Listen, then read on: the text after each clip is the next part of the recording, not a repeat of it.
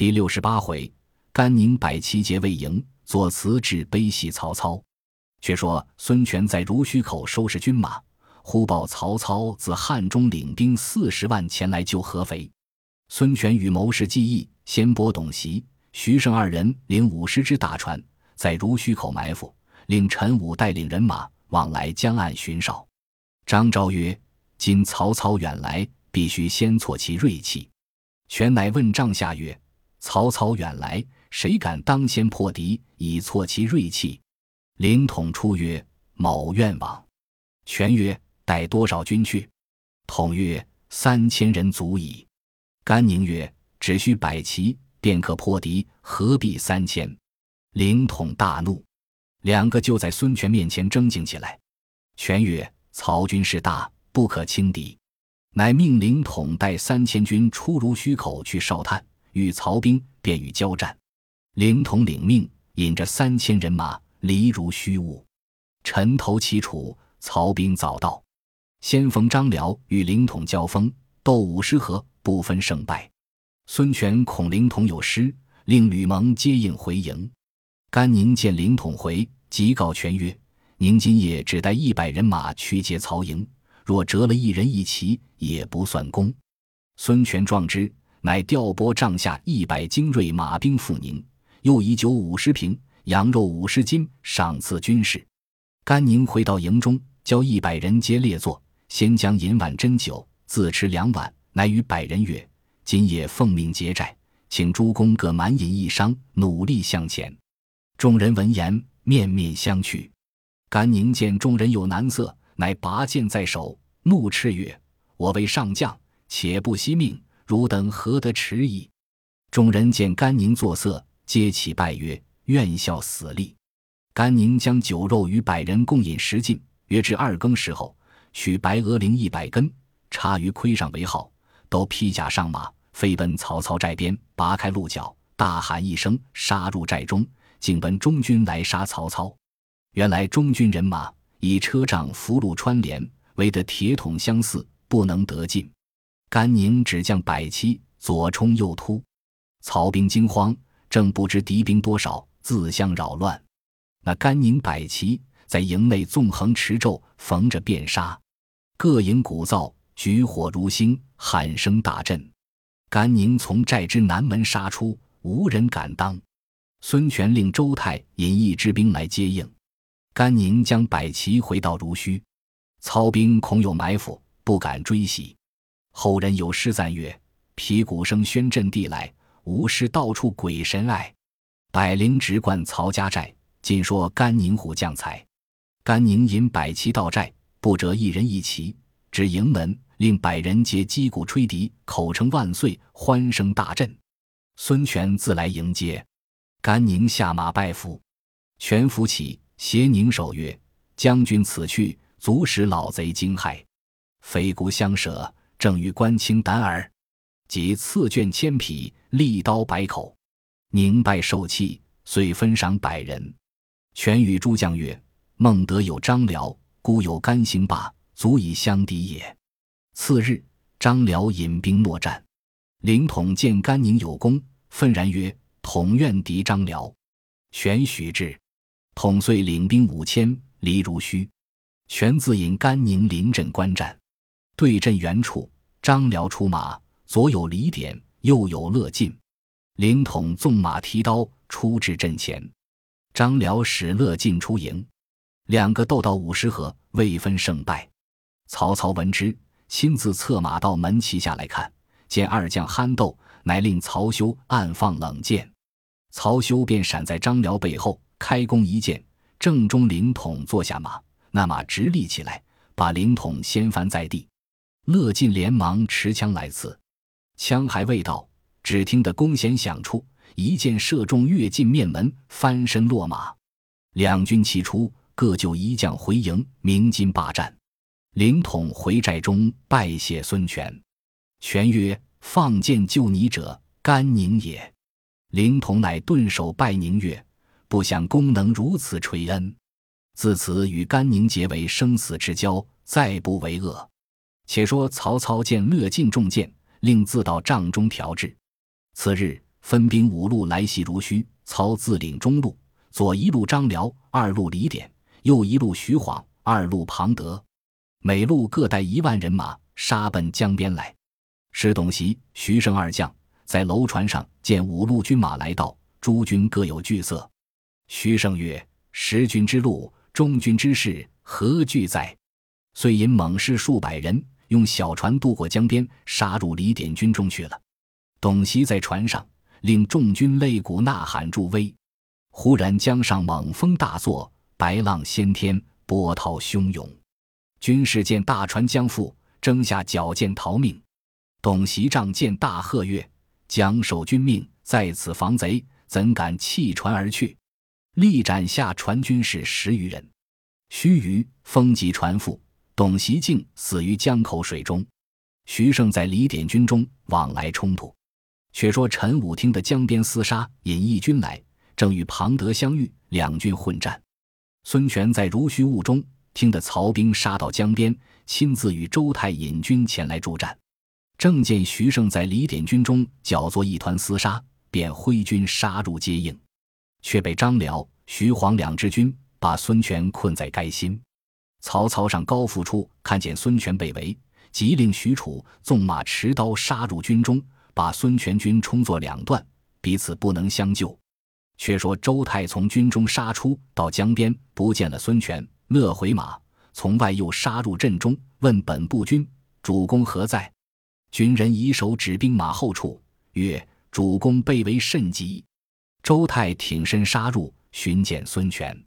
泰曰：“主公可随太杀出。”于是太在前，权在后，奋力冲突。太到江边。回头又不见孙权，乃复翻身杀入围中，又寻见孙权。权曰：“弓弩齐发，不能得出，如何？”太曰：“主公在前，某在后，可以出围。”孙权乃纵马前行。周泰左右遮护，身背数枪，箭透重铠，救得孙权。到江边，吕蒙引一支水军前来接应下船。权曰：无亏周泰三番冲杀，得脱重围，但徐盛在该心，如何的脱？周泰曰：“吾在就去。”遂抡枪斧翻身，杀入重围之中，救出徐盛。二将葛带重伤，吕蒙教军士乱箭射住岸上兵，救二将下船。却说陈武与庞德大战，后面又无应兵，被庞德赶到峪口，树林丛密，陈武再欲回身交战。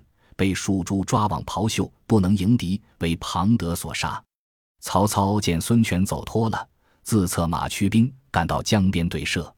吕蒙渐进，正慌间，忽对江一宗传道，为首一员大将，乃是孙策女婿陆逊，自引十万兵到，一阵射退曹兵，乘势登岸追杀曹兵，复夺战马数千匹，曹兵伤者不计其数，大败而回。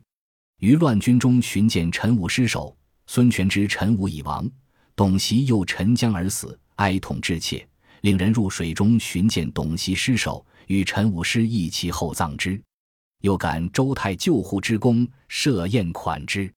权亲自把斩，抚其背，泪流满面，曰：“卿两番相救，不惜性命，被枪数十，夫如刻画，故以核心不待卿以骨肉之恩，委卿以兵马之重乎？”卿乃孤之功臣，故当与卿共荣辱，同休戚也。言罢，令周太姐衣与众将观之，皮肉肌肤如同刀剜，盘根遍体。孙权手指其痕，一一问之。周太据言战斗被伤之状，以处伤令吃一公酒。是日，周泰大醉，权以青罗伞赐之，令出入张盖，以为险要。权在如须，与操相距月余，不能取胜。张昭、雇佣上言：曹操势大，不可力取。若与久战，大损士卒，不若求和安民为上。孙权从其言，令布置往曹营求和，许年纳岁贡。操见江南即未可下，乃从之，令孙权先撤人马，无然后班师。布置回复，权只留蒋钦、周泰守如须口。进发大兵上船回秣陵，操留曹仁、张辽屯合肥，班师回许昌。文武众官皆议立曹操为魏王。尚书崔琰立言不可。众官曰：“汝独不见荀文若乎？”衍大怒曰：“实乎？实乎？会当有变，人自谓之。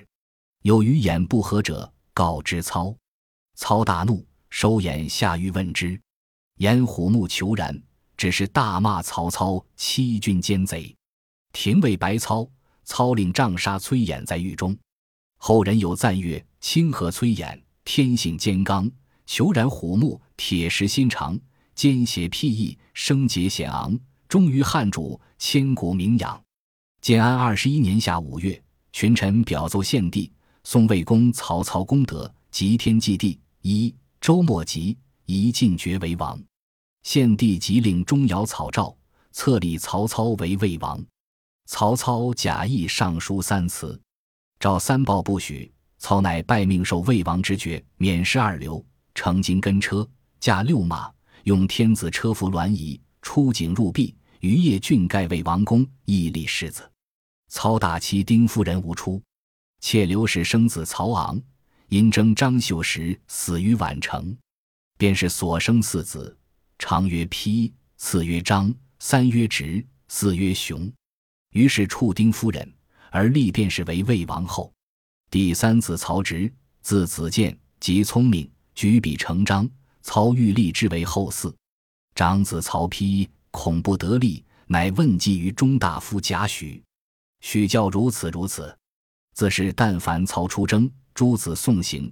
曹植乃称述功德，发言成章，为曹丕慈父，只是流涕而拜，左右皆感伤。于是操一直乖巧，诚心不及丕也。丕又使人买主进士，皆言丕之德。操欲立后嗣。踌躇不定，乃问贾诩曰：“孤欲立后嗣，当立谁？”贾诩不答。操问其故，许曰：“正有所思，故不能即答耳。”操曰：“何所思？”许对曰：“思源本初，刘景生父子也。”操大笑，遂立长子曹丕为王世子。冬十月，魏王攻城，差人往各处收取奇花异果，栽植后院。有使者到吴地，见了孙权，传魏王令旨，再往温州取杆子。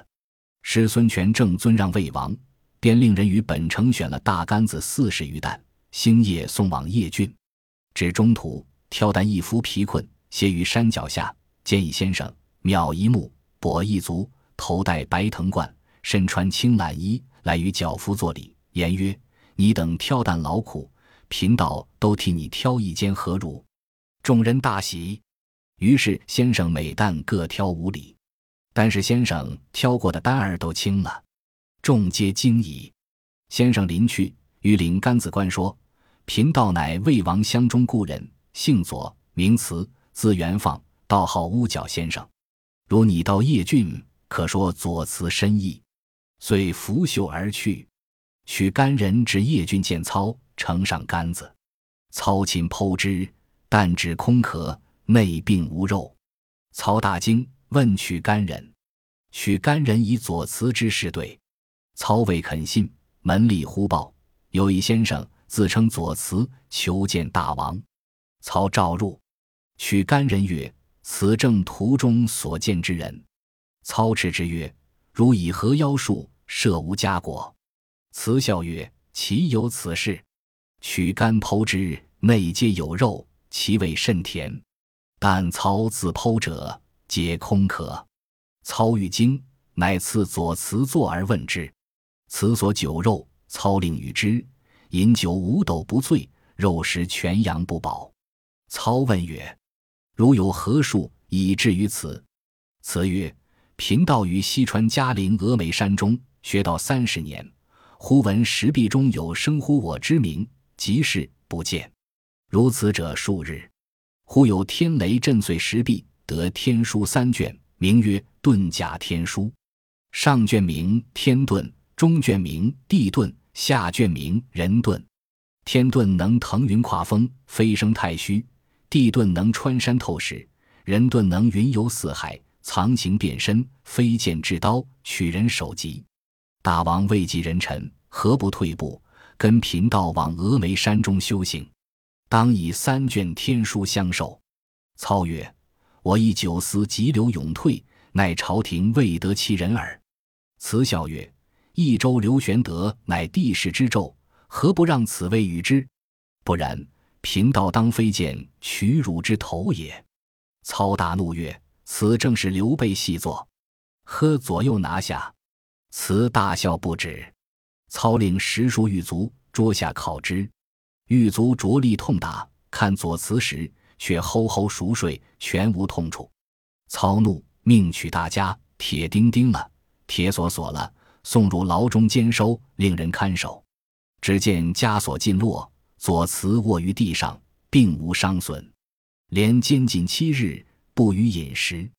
即看时，慈端坐于地上。面皮转红，狱卒报之曹操。操取出问之，辞曰：“我数十年不食，亦不防，日食千阳，亦能进。”操无可奈何。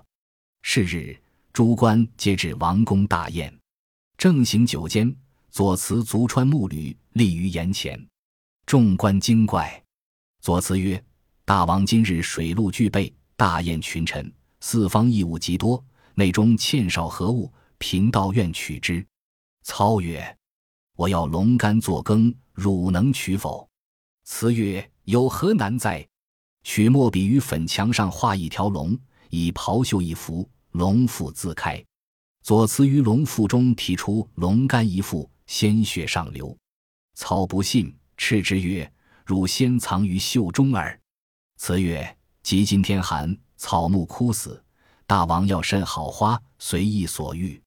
操曰：“吾只要牡丹花。”辞曰：“一耳。”另取大花盆放檐前，以水训之，顷刻发出牡丹一株，开放双花。众官大惊，邀辞同坐而食。少客，袍人尽愉快。辞曰：“快避松江鲈鱼者方美。”操曰：“千里之隔，安能取之？”辞曰：“此意何难取？叫把钓竿来，于塘下鱼池中钓之。顷刻钓出数十尾大鲈鱼，放在殿上。操曰：‘吾池中原有此鱼。’辞曰：‘大王何相其也？天下鲈鱼之两鳃，唯松江鲈鱼有四鳃，此可辨也。’众官视之，果是四鳃。辞曰：‘烹松江鲈鱼，须子牙姜方可。’操曰：“汝亦能取之否？”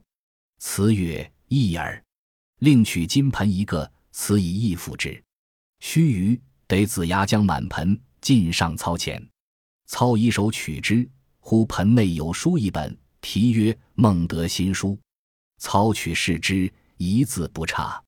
操大疑，此取桌上玉杯，满斟家酿进。操曰：“大王可饮此酒，寿有千年。”操曰：如可先饮，辞遂拔关上玉簪，于杯中一化，将酒分为两半，自饮一半，将一半奉操。操斥之，辞止杯于空中，化成一白鸠，绕殿而飞。众官仰面视之，左慈不知所往。左右呼报，左慈出宫门去了。操曰：“如此妖人，必当除之，否则必将为害。”遂命许褚引三百铁甲军追擒之，楚上马引军赶至城门，望见左慈穿木履在前，漫步而行。楚飞马追之，却只追不上，只赶到一山中，有牧羊小童赶着一群羊而来，此走入羊群内，楚取箭射之，慈即不见，楚尽杀群羊而回。牧羊小童守羊而哭，忽见羊头在地上做人言。唤小童曰：“如可将羊头都凑在死羊腔子上。”小童大惊，掩面而走。忽闻有人在后呼曰：“不须惊走，还汝活羊。”小童回顾，见左慈已将地上死羊凑活，赶将来了。小童急于问时，左慈已拂袖而去，其形如飞，疏忽不见。小童归告主人，主人不敢隐晦，报知曹操。操画影图形，各处捉拿左慈。三日之内，城里城外所捉秒一目、跛一足、白藤冠、青懒衣、穿木履先生，都一般模样者，有三四百个，轰动皆是。操令众将将猪羊血泼之，押送城南教场。曹操亲自引甲兵五百人围住，尽皆斩之。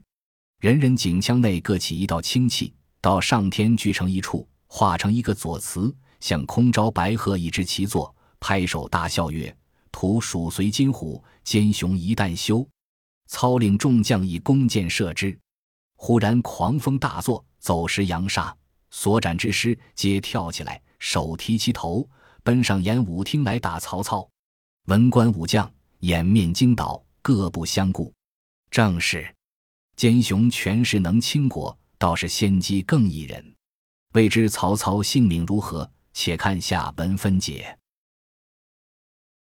本集播放完毕，感谢您的收听，喜欢请订阅加关注，主页有更多精彩内容。